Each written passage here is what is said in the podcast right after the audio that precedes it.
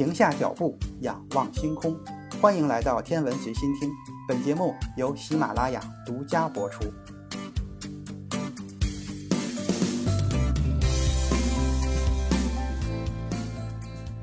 今天这一期节目，咱们来讨论一下天空是什么颜色的。说起天空为什么是蓝色，一听到这个问题，咱们的脑子里就会出现一个回答，那就是因为大气分子对于太阳光的散射作用。其实最早研究天空颜色的是英国的著名物理学家约翰威廉斯特拉特，也就是瑞利男爵。此后，人们直接就称其为瑞利。著名的瑞利辐射公式就是他提出来的。在经过仔细研究之后，瑞利发现散射现象不仅仅会发生在杂质微粒身上，对于单独的原子或者分子而言，散射现象同样会发生，这就被称为瑞利散射。一般来说，当粒子的直径远远小于入射光的波长时，一般不超过波长的十分之一，散射光的强度和入射光的频率呈现四次方的正比关系。因此，对于波长越短的光，散射就会越强。如果以太阳光为例，那么位于可见光范围内的短波蓝紫光就最容易被散射开。那么紫光比蓝光的波长还要短，那天空为什么看上去是蓝色而不是紫色的呢？其实大气层散射的是太阳光，天空显示什么颜色与太阳光本身的波谱就有很大的关系。如果太阳光里原本就没有任何蓝色的成分，那天空自然就不会显示成蓝色。事实上，太阳光原本的频率成分主要集中在五百纳米左右，属于蓝色和绿色的交界。在太阳光中，紫色波段的光原本就很少，因此天空不显示紫色，而显示成蓝色。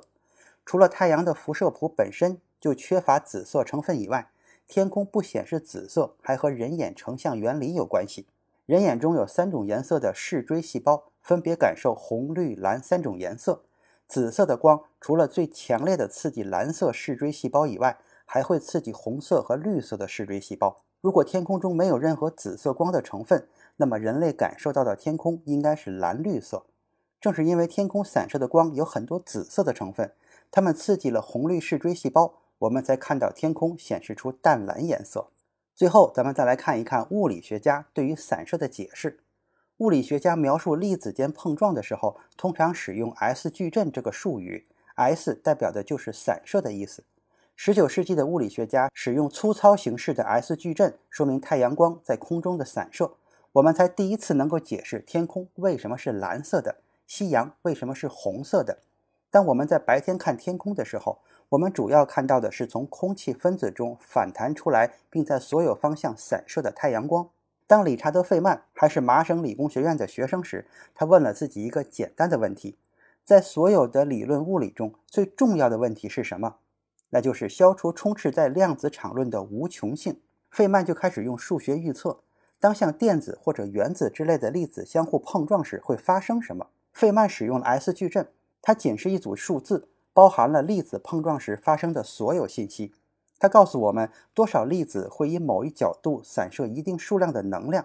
计算 S 矩阵非常重要。如果 S 矩阵是完全已知的，那么在原则上就可以预测材料的所有特性。S 矩阵的一个重要之处就是它能解释令人困惑的日常现象，比如前面提到的天空颜色的问题。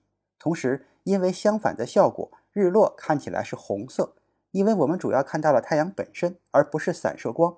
日落的时候，太阳位于地平线附近，所以来自夕阳的光必须水平传播到达我们的眼睛，从而穿过一个相对大量的空气。当阳光到达我们身边的时候，只有红色光没有被散射。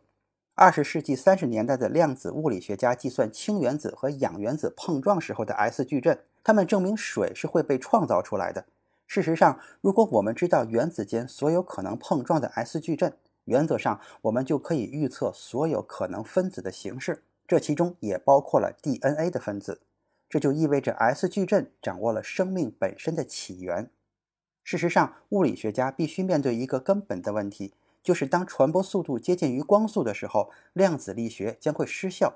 早在1930年，罗伯特·奥本海默就发现，当狭义相对论与量子力学结合的时候，会预测出 S 矩阵一系列无用的无穷大值。他认为，除非这些无穷大值能够被消除，否则这个理论就必须被丢弃。二十世纪四十年代，费曼在纸片上涂鸦，用图画描绘当电子相互碰撞时发生的事情，这就是费曼图。费曼图是物理界争论的焦点，在这个问题上，物理学家们的意见并不一致。普林斯顿物理学家弗里曼·戴森这样解释费曼图：费曼的物理学对普通人如此困难的原因，在于他没有使用方程式。从牛顿时代开始，通常的理论方法是先建立方程式。然后努力计算方程式的解，而费曼只是写下了自己脑袋中得出的解，没有写出方程式。他对事情的判断只需要一个物理图像，他能通过这个图像得出解，只需要最少的计算。那些毕生致力于求解方程的人一定会被他弄糊涂，因为他们的思想是分析性的，而费曼的方法是图画。费曼的涂鸦很重要，因为他们允许他充分利用规范对称的力量，这引发了一场物理学的革命。而且一直延续到了今天。今天的天文随心听就是这些，咱们下次再见。